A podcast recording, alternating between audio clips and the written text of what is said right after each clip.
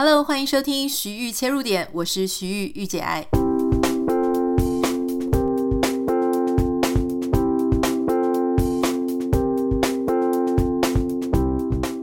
Hello，欢迎你收听这一集的节目。今天呢是二零二三年的我们节目的第一集，欢迎大家继续收听。今年我们有一个非常重要的目标，就是我们要恢复周间日更，也就是礼拜一到礼拜五，理论上你都应该可以听到节目啊！哈，所以我现在其实过得有点紧张，因为大家知道，每个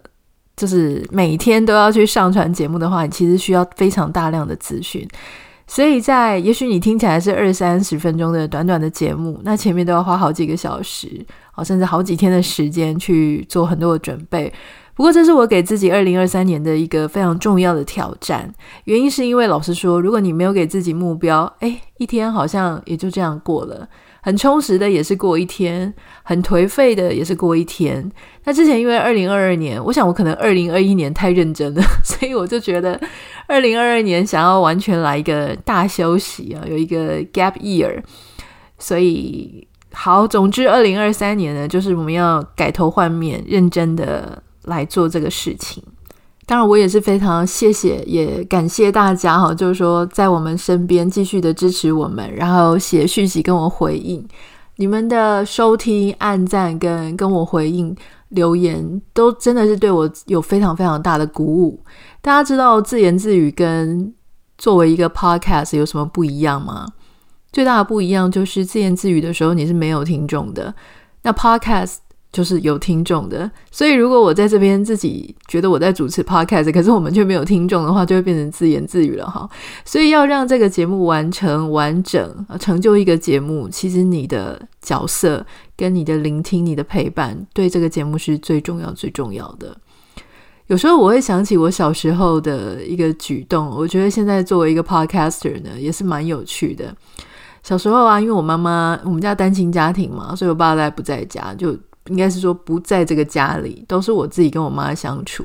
但我妈有一段时间呢，她是在当护士，所以她常常就需要值一些夜班呐、大夜班呐，所以通常家里就只有我一个人在家。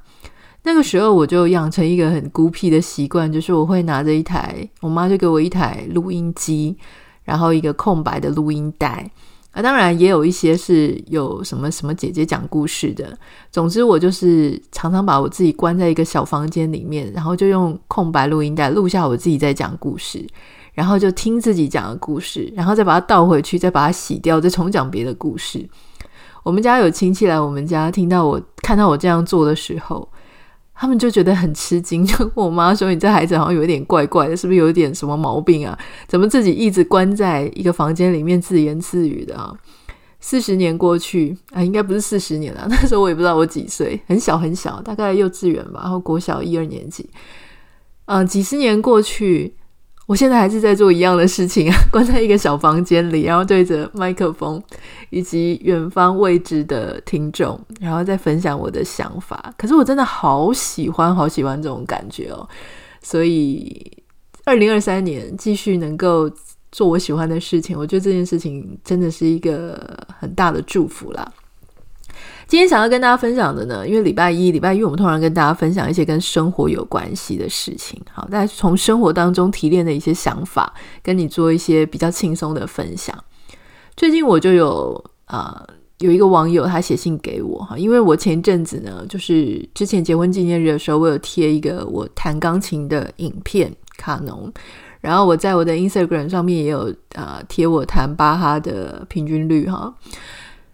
这个影片呢，当然就很感谢大家很支持啊，就是有看。那因为我自己是很兴奋，大家知道我呃，其实我从小就练钢琴，练很久。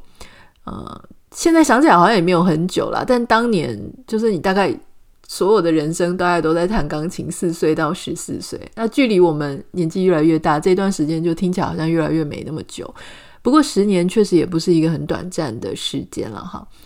那因为中间有二十六年，我几乎都没有什么弹。虽然中间有一度，大概是前几年的时候，我在我们台湾的家里买了一个电子琴的 keyboard，但大家知道电子琴的 keyboard 弹起来真的就差很多，所以当时我并没有办法弹一些比较困难的音乐，困困难的曲子，因为它真的是有差啦。那我们现在这一台买的虽然还是数位钢琴，可是它是拟真度蛮高的，所以总之我就很开心的继续去弹一些琴哈，然后就很想跟大家分享，一个月这样子拼命的练习，我真的拿到钢琴的时候，我真的好开心，好开心。可是那种开心呢，我待会跟大家分享，他的开心是跟恐惧夹杂的哈。我们先回到那个网友问我的问题，然后她是一个妈妈，她问我说呢，我觉得要不要让小孩练钢琴好？因为她跟她先生有有一些不同的想法，她想要让她的孩子练钢琴，可是先生觉得啊，不如去学英文比较好，因为先生是觉得学英文可以变现，弹钢琴呢很难变现啊，所以他是讲的很很很 rough，就是他讲的很。很表面哈，所以他没有讲出很多很多他的问题，但是我可以想象他的想法是什么啦。那他问我的意见啊，说真的，我今天就想跟大家讨论一下哈，就说小孩子到不要到底要不要让他学钢琴？因为我小时候其实学过几种不同的乐器，钢琴、小提琴跟古筝，但钢琴是我学最久的，小提琴呢，我。自认我小提琴真的没什么天分，就是我小提琴虽然也学了六年，可是我总觉得跟人家学三四年可能差不多。钢琴的话，就算是蛮有天分的，好，所以我们就还是讲钢琴这件事。事实上，我后来才发现，虽然说钢琴它是一个西方的乐器，但是以现在今时今日来讲，大部分会让小孩子去学乐器，而且那个密度很高的，多半都是亚洲家庭啊，可能是华人、韩国人、日本人比较会让小孩子去学钢琴这种乐器。日本我不能百分之百确定，但我很确定韩国人跟这个华人是这样子，没错。所以基本上你会看你的朋友啊，那些白人，他们可能小时候不一定有学钢琴，可是亚洲人真的是爸妈就是一定会栽培你一个乐器啊。这个东西它背后其实有很多不同的文化跟社会当中的一些关系啊，有的时候是一个文化的一个流行，比方说像啊，大家你的朋友、爸爸妈妈的朋友，哎，家里的人都有让小孩子学钢琴，自然而然就会很担心自己输在起跑点，你会希望你的小孩也能够学一些才艺，学一些兴趣。那在台湾之前就很流行，就是学钢琴嘛，哈。我先讲，就是学琴对小孩子有什么好处？不管是我在网络上查到的一些好处，或我自己亲身感受到的好处，确实啦，哈，嗯，我觉得他在训练小孩子的专注力啊是非常好的，因为你在弹钢琴的时候，你就必须要非常的投入，你必须要看他的音符，注意你的手，注意情绪、大小声，甚至是脚踏板子等等的。但因为你弹钢琴，你也必须要坐在那里弹，所以某种程度上，他对你的定力还有你的耐心，哈，他都多多少少会训练一些啦。那更不用讲，就是说，呃，网络上有一些资料，他说小孩子在三岁半到四岁的时候，因为他当时的手部细胞啊、神经细胞啊，他逐渐发展的非常完全的，所以在这个时候呢，你去做呃一些适当的刺激，对他的发展当中会很好。那特别是像左右脑的使用啊，因为你有左手右手嘛，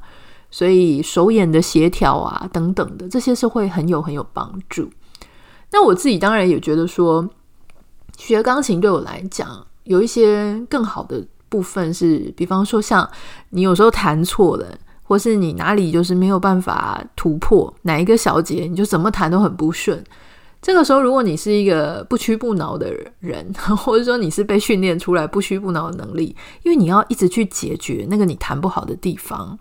或是一直要去克服那些弹得不顺的，或者是找到方法去解决它。例如说你的指法不顺啊，例如说你听起来就是有怪怪的音，你要找到问题在哪里啊，节奏怪怪的啊，等等的。甚至像现在，以前我们没有，以前你知道，以前我们在学钢琴的时候。那个时候还是录音带的年代，所以其实真的比较难找到说，我现在在弹哪一首，我就立刻能够找到别人的 reference 好来去参考。可现在因为你看 Spotify 啊，或是一些串流的音乐，超级容易，或 YouTube，所以你如果你现在在弹哪一首曲子，你就可以立刻去搜寻那首曲子，看看那些钢琴家、演奏家是怎么弹的，你就可以比对一下自己的琴谱，好，看看人家在这个小节的时候他怎么呈现的啦，或者他在这里怎么样表达他的情绪啊。现在你就很容易可以去这样子自主的学习。另外，我觉得弹钢琴对我来说有一个好处，就是说，当然它就培养了我的兴趣，而且培养我的自信心。这件事情可能就跟你学的感觉怎么样有关。比方说，像小提琴，我觉得它就很彻底的击败我的自信心啊。就是我就觉得啊、好痛哦，手好痛哦，就很不是很想练习。因为你脖子会歪歪的嘛，然后左手要压弦，右手要拿弓，拿弓的那个食指呢也会被凹一个大洞。就那个时候，小孩子就觉得，哎呀，你的手好恐怖哦。所以那时候我真的是很不喜欢弦乐器。不过在弹钢琴的部分，因为算是小时候蛮有天分的，幼稚园就在弹小奏鸣曲。那那个时候大家就会觉得说，哈，你现在已经可以弹到这里了。然后国小的时候弹一些奏鸣曲，或是参加一些比赛。哦，那个时候就有很不错的成绩，所以大家就会觉得哇，你好棒，然后就会常常要在大家前面表演。那一种过程其实无意间都会让你个人对自己更有信心，这是它的好处。另外一个好处就是说，当你学了钢琴之后，其实你是很容易上手其他乐器的开始。我就说。当然，你看我，我学了钢琴，但我觉得我的小提琴还是学不好，所以它可以帮助你一个开始啦，就是说五线谱是什么啦，音调怎么样啊，给你有一个基础的概念。可是事实上，最后还是要看你自己的天赋，哦对那一项乐器里面有没有你自己的才能在里面。这个当然就是我刚刚讲的是一些弹钢琴的优点。接下来我要跟你谈的是，那它的缺点有什么啊？我们先讲一些比较显而易见的缺点。第一个就是我认为这个弹钢琴啊，从尤其是从小开始弹，你那个视力要保护得很好，真的是很不容易。我是很小很小的时候就有近视啊，当然可能这个跟我自己的 DNA，就我们家的基因或遗传就有点关系啦，因为我爸妈都是深度近视。所以我自然而然当然也很容易近视。我记得我好像幼稚园还是国小就戴了很厚的眼镜啊。那其他的，因为你知道弹钢琴弹到一个程度，乐谱越来越小，越来越小，然后你的光线呐，或是你的距离没有抓好，或是现在很多人是用平板在弹钢琴嘛，哈，因为平板你可以用蓝牙去连线你的脚，它可以翻页。可是平板这种蓝光你。长时间的对着它，其实对你的视力也是蛮大的损害的。所以，其实第一个视力它会非常的受影响。那第二个呢，当然就是你的钱跟你的时间在上面投资会非常多。回答刚刚那个网友的问题哈，其实他先讲的也没错。其实你说，如果是用钢琴跟英文来比起来，当然我们先不说他是学得多好了，就讲学这件事。学英文，你是不是就是去一次，然后付一次的学费，对不对？顶多就是你可能要创造一些英文的环境，偶尔要带出去，呃，跟外国人互动啊，好，帮他选一个全英文的，或是双语的，或者偶尔要带出国等等。但这个都是可做可不做嘛。可是学钢琴就不是这样了，学钢琴它其实前期的投资就已经蛮大了，你可能家里要放一台至少是 keyboard 或是钢琴，好，那。老师通常会很怕小孩子学个几个月就放弃了，所以家长也不知道投资多少钱在上面。一开始可能就先从 keyboard 玩一玩。那 keyboard 呢？如果你是买雅马哈 P 一二五那一种等级的话，大概差不多是台币两三万嘛。那如果你接下来好吧，小孩子学了一年，哎，他觉得蛮有兴趣，你可能就是会买，就是那种顶顶是平的那种钢琴。老师通常会建议你买那一种，因为接下来你小孩要去检定，或是要去考试，或是要念音乐班，那种一定要买一个传统的钢琴，因为在琴键上的手感会不一样。那当时我自己的经验，我我必须要澄清，我的经验是三十年前哈，三十几年前，当时我一开始为什么会去碰钢琴的原因，是因为我妈妈有一个朋友，他就是蛮会弹钢琴的哦，是他们学生时代的朋友。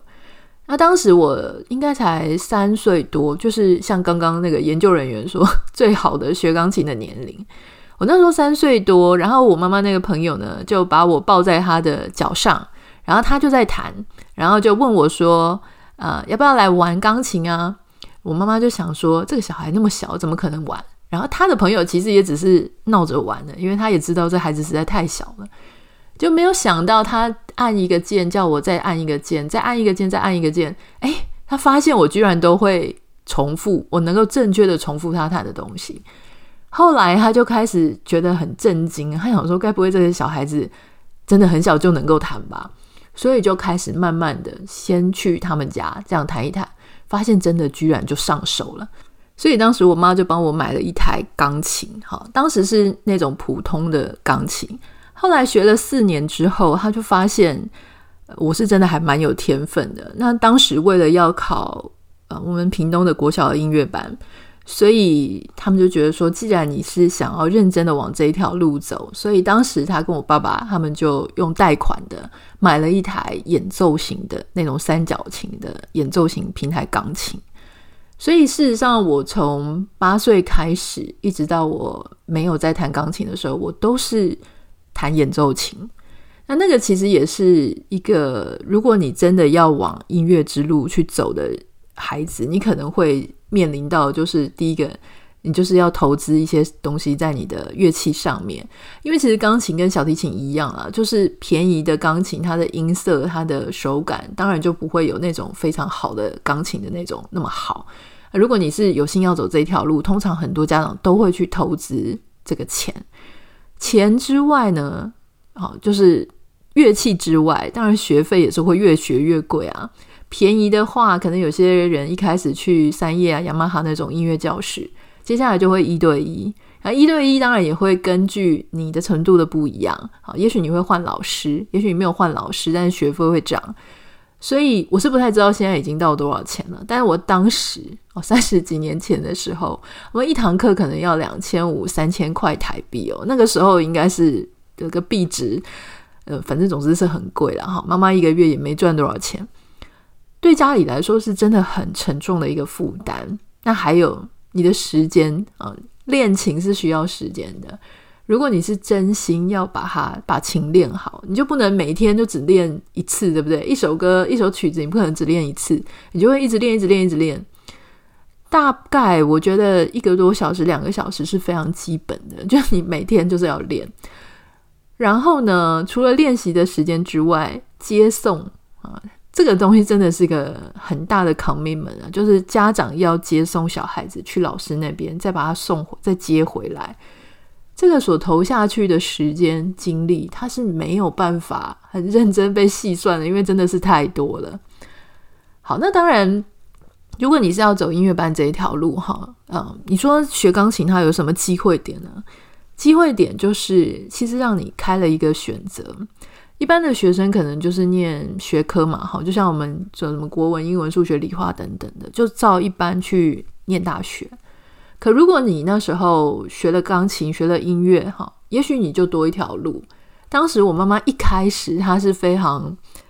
我觉得很可爱啦，她就是很天真的跟我讲说，我那时候实在很怕你的功课不好，因为我妈妈自己学业成绩没有很好，她就说她很怕。我书念不太起来，这样至少呢，我可以会钢琴，我可以去教小朋友钢琴。他想要帮我留一条第二专场嘛？那我觉得，诶，这个想法好像也不错。可是老实说啦，就是你如果是要走音乐班，哈，继续一直往音乐系念上去，变成一个音乐的专业，这条路跟你说去一般的哈教教钢琴，其实是很不一样的。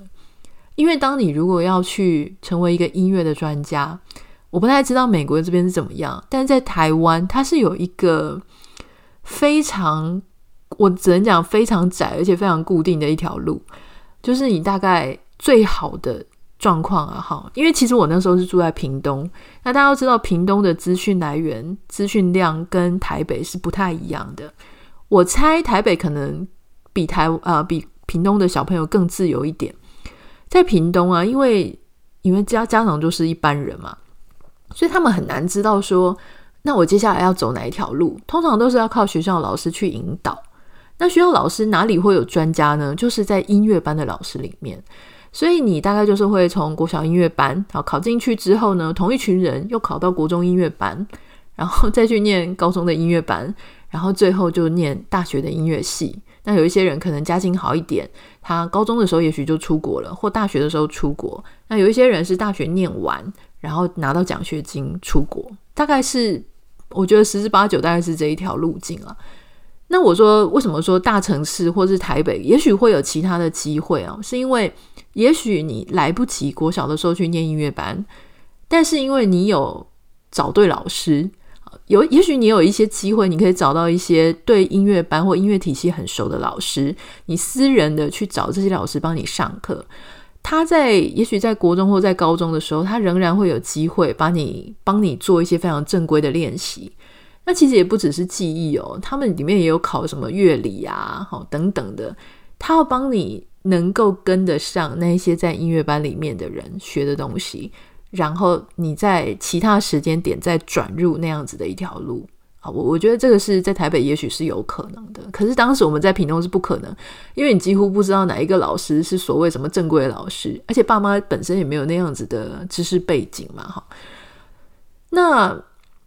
可是当时我就在想一件事情啊，我妈妈那时候在我念书念得非常痛苦，就是十四岁的时候，就是我后来放弃钢琴那个时间点。当时我是在念我们屏东的一个音乐班，后来家里当然出了一些状况嘛，哈。可是，在出状况之前，我妈其实就问过我说：“你是不是不太想练钢琴？”我那时候练到非常的怨恨，怨恨，嗯，因为那个时候啊，就是说。我我不太知道现在是不是还是一样哦。那时候我们练钢琴，因为练到就说我们老师是会打手的，然后会摔书的，他是非常非常严格的老师。所以如果你这个礼拜没有把你的进度练好，然后仍然是错的，我那时候是很惨，我们就会整个就是被摔书，就说你走，不要来了。就是这个礼拜你你回去练练好了再来哈。那个时候压力是真的很大。那同时因为我又在念我们当时的国中的资优班，学业压力极大。我其实光是念书，我就要念到半夜一点两点，然后第二天早上又是六点要起来。那因为我好胜心很强，我不太喜欢输给人家，所以那个时候国中是真的很认真在念书，同时又要顾书，又要顾钢琴，你就会觉得真的是完全是蜡烛两头烧，没有办法。所以后来我当时有一个原因是这样子去放弃了钢琴。那这种学习方式其实它会造成一些后果啦。这个也是，如果你在考虑说你要不要让你的小孩学琴，第一个是，如果你们夫妻之间对小孩子的钢琴教育是不同调的，这件事情真的会造成很大的夫妻之间的感情摩擦。为什么呢？因为不只是小孩在家里练钢琴，那个钢琴声音会一直打扰到家人之外，很现实的就是那个学费。那个时间的投入，它就很容易让夫妻会产生感情的摩擦。尤其小孩如果练的又是那种不甘不愿的，好像被逼的，大部分的小孩其实应该都是会被逼的哈。就算他就像我一样，我现在这么这么的喜欢弹钢琴，我当年都还是非常痛恨，让 我觉得我是被逼的。举凡一件事情呢，只要你觉得你是被逼的，你就会非常的不甘愿，哈，就乱弹一通啊，然后弹得很用力啊，好像跟他有仇一样。那家长跟小孩子的关系也会因为这种逼迫，所以你们之间的关系可能就没有办法很平滑啊。所以这个是它里面会造成的一些危机点了。除此之外，还有一件事情，就说，好，假设今天。也不是要走音乐班、音乐系这一条路，只是当年觉得说要给小孩培养一个兴趣，啊，或是说有一个专长，啊，并不是要真的走什么音乐家什么的。因为老实说，音乐家这条路没有很好走。你在台湾，我当时就在想一件事啊，就说，诶，那你学钢琴学那么好，念了师大音乐系，或念了什么其他大学的音乐系，那接下来要做什么呢？呃，在国外也许不太一样，可是在台湾真的十之八九就是当。音乐老师、钢琴老师，但我真的很讨厌当老师，因为我觉得我很享受演奏的感觉，但我并没有很享受教别人的感觉。可如果我花了我一辈子的时间在练习这件事情，最后变成一个老师哦，这就不是我的兴趣嘛。所以我当时想一想，我就是觉得，嗯，不是很想。那为什么其他人有可能有其他的路呢？像管弦乐啊，哈，就是管乐器或弦乐器，他们有乐团，因为一个乐团里面呢，它需要就是蛮多的呃管乐手跟弦乐手嘛，比钢琴至少比钢琴多嘛，好，钢琴顶多就一台或是两位哦，基本上也不太会有两位啦，所以你的钢琴的缺是很少的，大部分人其实基本上就是当老师了，就算到了国外留学。啊，其实很多人还是是在当老师，在教别人弹钢琴嘛，哈。那当然，国外我也有听过一些朋友，他们讲说他们是专门帮人家做伴奏，或专门在做演奏啊。你说郎朗，哎，请问全世界有几个郎朗？就是你要真的成为一个专业的演奏家，它不是一条呃照正规来就可以，它需要很多的时机跟运气啦。所以。我觉得后来你一定会遇到一个问题，就是什么时候要停下来。我大部分看到我身边的朋友给小孩子学钢琴，最后会困在一件事情上，就是这个孩子已经学了好几年了，不管是五年，不管是八年、十年，什么时候该停？小孩子显然他可能不是走音乐系的那一个素质啦，因为所我讲非常非常的。现实的就是，不是所有的孩子学钢琴学一样时间，他的结果都会，他的表现都会一样好。有些小孩他是真的非常的有天赋，所以他你看他就是天生吃这行饭的哈。可是有一些小孩他就是时间跟着时间去学，他变成他的一个兴趣，他也很很开心。可是你知道那个他不是极强的那一种，呃，所谓的有 gift 那一种，那可是。都已经学了这么多年了，你到底什么时候要把它停下来呢？哈，通常最后就是在一段拉扯，小孩真的再也学不下去了，或者是说他真的家里也不想要再负担了，最后那个停下来，对于家长来说这是很困难的。我就说家长可能不想停，小孩很想停，或小孩不想停，最后就没没完没了的，常常就会卡在这里，所以。我大部分听到的一个状况是，小孩后来很痛恨啊，不管是学小提琴啊，还是弹钢琴，最后就是跟爸妈就是要翻脸了，就说你再让我这样子学下去之后呢，我我真的人生真的是要崩溃了。后来无奈当中停下来的这样的孩子，到我这个年纪啊，十之八九再也不想碰这个乐器，这种人很多。我们自己看到是真的是很多，你就觉得很可惜啊！你之前学了那么久，你也好像也是做的不错，为什么不再弹呢？啊，为什么不再演奏呢？原因是因为之前那一段他要停下来而不能停的那种感觉实在太痛苦了啊！那种家里的紧张感啊，哈，这种被逼着不能不做啊，那一段时间拉得太久，以至于这整个乐器在他的心里是一个不快乐的记忆。那对我来说，我想要跟大家分享一个，嗯，我自己非常私人的一个故事啦。好，就在在今天这个节目的结尾，稍微跟大家分享一个故事。我老公那一天呢，他就看我最近拿到钢琴，就是非常认真的在练习。好，因为我总觉得我是真的很喜欢弹钢琴，然后我觉得失而复得那种感觉非常好。一开始真的，你肌肉也是都忘记了，因为你知道弹钢琴其实是一个非常肌肉记忆的。你就弹到最后，其实不是靠你的眼睛，它就是肌肉，它自己，你就每天每天练习，要一直反复大量的练习，它就会带着你走哈。所以就是一直在练，一直在练，每天要花大概两三个小时。我一次做下去就会一个半小时，两个小时，然后早上一次，晚上一次。我觉得我老公实在是太了不起了，所以我就是花很大量的时间在练习。啊，那一天呢，他就问我说：“哎，你觉得？”如果小时候你都没有中断的话，你会不会变成朗朗啊？然后我就想说，你到底哪里来的自信啊？哈，好，我们姑且不论说是不是朗朗这种这么举世闻名，或是在华人圈这么闻名的一个钢琴家，就说能不能变成一个专业的钢琴家好了啦。嗯，我我认为我在非常小的时候就已经失去了这一个资格啊，这跟我自己弹钢琴有没有啊，弹得好不好没有关系。就是我当时，我前面有跟大家讲，就说，如果你没有照着在台湾，嗯，国小音乐班、国中音乐班、高中音乐班，基本上你就会跟正规那种进音乐班的在弹的东西很不一样，或是你所受到的训练是很不一样的。包含你的乐理的知识啊，包含你在复修上的投入的时间啊，就是那一整套规则你都没有跟上，其实你后面会很困难。那当时我其实，嗯，小时候当然就是非常的啊、有天分嘛，哈。那在我自己的故事这样，小时候非常有天分，然后在国小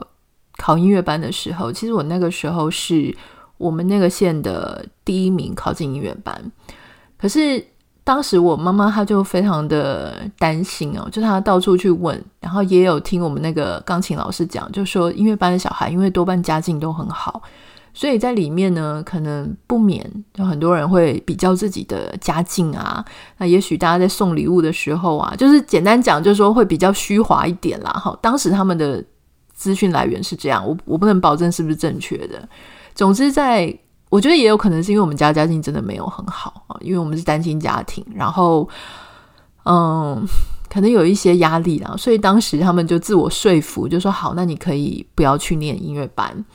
当时报到那一天呢，我就在家里，我根本没去报到。那学校的老师居然还打电话来我们家，就说：“哎，你们家那个谁谁谁今天怎么没有来报到啊？是不是忘记了？”然后我妈就跟他讲说：“哦，因为我们决定不要念了。”就那个老师就大吃一惊，说：“可是你们是第一名啊，怎么可以第一名不来念呢？”嗯，所以就是有这么样的一个故事。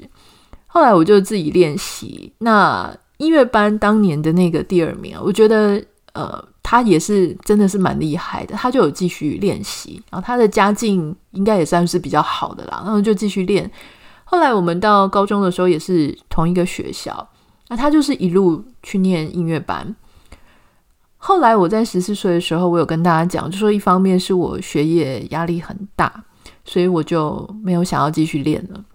还有就是，我常常在家里听到我妈妈跟我继父在吵架哈，因为我继父就觉得我没有很认真练啊，他是那种很老观念的人，他也觉得说干嘛小孩子要练琴到底是要干嘛，所以他们两个常常为了我的学费跟学习在吵架，我也很不喜欢那个过程哈，所以反正我当时就很很愤怒，我就不练了。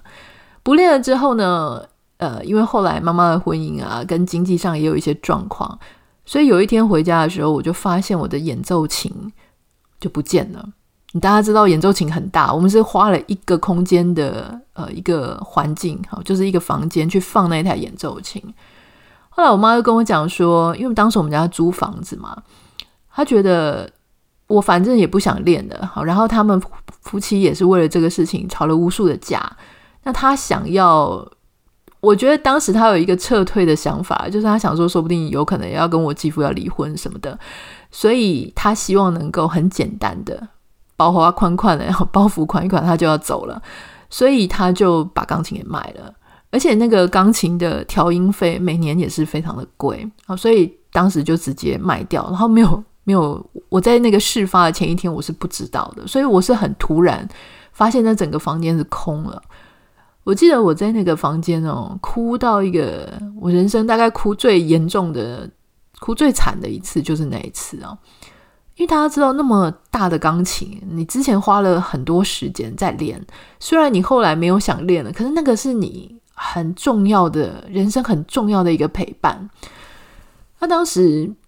我就觉得说，怎么可以，怎么可以就这样让他就离开了我的生活？我非常非常不能谅解。所以后来。在我很多年的生活当中，因为你知道，就是钢琴这种事情，你久没有练，你一定会生疏嘛。可是我就一直记得，我以前是弹钢琴弹得很好的，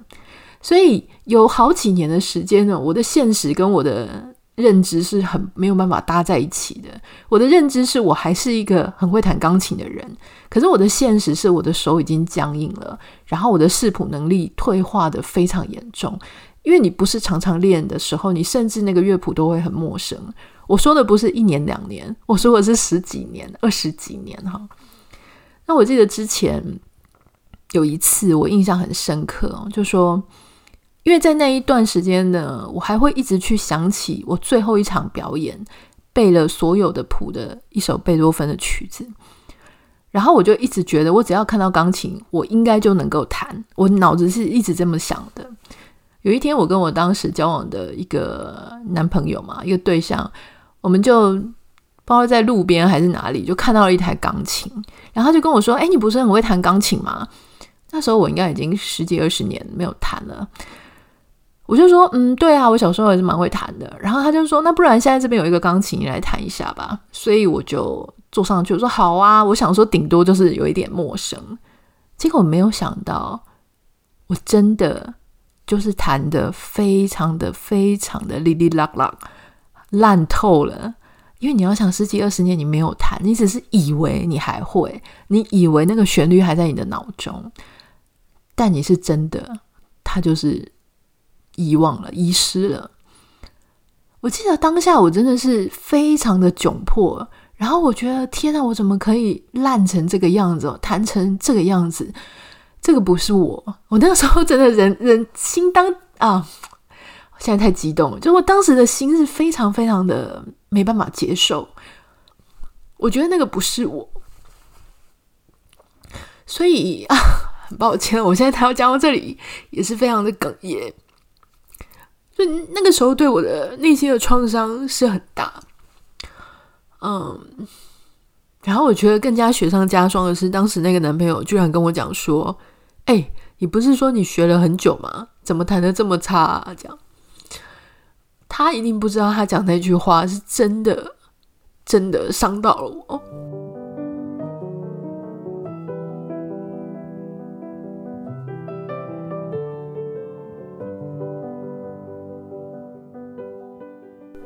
我刚刚情绪真的非常激动，我稍微平复了一下。总之呢，后来，呃。就是非常排斥，我看到钢琴，我再也不会去靠到前面去想要弹，然后我就假装我不会，或者说就敬而远之。甚至有一次呢，在非常无意间听到了我刚刚说的那一首曲子啊，就是呃有在放播放这首曲子，我的那种内心好难过、很愤怒，然后想就是直接逃跑，就直接跑离那个现场，我不想听那首乐曲。所以有这么多年的时间，其实这个在我心中是一个很大很大的，我就就是一个结啦。那你知道，有时候人在最在意的事情，你反而会变成最害怕哈。那这个害怕不是只是你曾经会的东西，后来你不会了，其实当中也也还夹杂着很多你对生活的无奈啊，对觉得说为什么当年钢琴卖掉了啊，就是很多的不谅解。这个不谅解呢，就是就是对家人啊，或者是对整个自己的那一段经历没有办法放下。后来一直直到呃几年前在台北的时候，因为后来大家也知道做 social media 做得还不错，那那时候经济状况呢比较好的时候，我就买了一台呃电子琴。那为什么要买电子琴？是因为我那时候房子很小嘛，几几乎是没有地方摆。我觉得所有要学钢琴的人，都要先想一下。你的琴到底要摆在哪里？然后还有，如果你是住公寓式或者大楼，你如果买一般的钢琴，它没有办法插耳机调音量的那一种传统的钢琴，你是真的很会影响你的邻居的哦。所以说不定会被投诉，这个也不一定。钢琴错音，老实说还好。其实小提琴一开始。哦，这个新手在学的时候，那真的是很恐怖啊，就是很像杀猪的声音，这个是真的。所以这些东西都要事先去想好。那关于我的故事，就是后来在有那台 keyboard 之后呢，我就真的也花了很多时间。好，那个时候比现在更辛苦，因为那个时候呢，是真的十几年、二十几年没有碰。所以你的视谱啊，是一个一个算，你几乎是已经忘记五线谱啊，忘记那些符号了，好陌生哦。以前我是这样直接看，直接试奏啊，非常的快，就是立刻可以上手，几乎是不用有什么时间在那边算的。后来那一段时间真的要把这个感觉抓回来，花了好久的时间。后来来美国之后，因为没有带着 keyboard 来嘛，所以又有两年的时间是空白的。那这一次，所以我是这么的开心，好，有了一台这个数位的钢琴。因为老实说，我们家好像还是没有地方放，虽然我们家还蛮大的，可是不知道为什么，就是也没办法没有地方放了哈。那现在其实也已经没有再说要去考什么音乐班啊，也没有要考检定，也没有要考试，纯粹就是兴趣。所以后来买了这一台，我就很开心，每天这样子一直练，一直练，一直练哈。所以我想，现在终于让钢琴很单纯的变成了是我的兴趣，然后呃，找回了我自己的感觉。这个就是今天节目想要跟你分享的哈。不太好意思，因为我其实很少啊。应该没有很长吧？就在录节目录到一半就哽咽到哭出来哈，实在有点尴尬。就在新年的第一天就让你听到我这么脆弱的一个故事。如果你有任何想要跟我分享的话，你可以私讯到我的 Instagram 账号 Nita 点 Writer N I T A 点 W R I T E R，也不要忘记帮我们在 Apple Podcast 按下五颗星哦，还有 Spotify 按下五颗星。我很期待有一天，我现在正在拼命的练习那一首曲子，就是我说我。二十六年来都放不下的那一首曲子哈，我觉得我要把它练好，然后我想要弹给大家听，然后接下来我才可以跨过跨过这一道曲子，然后继续往其他的曲子去练习。那个会有一个象征的意义，就是跨过了我生命当中的一个节。我们下次再见，拜拜。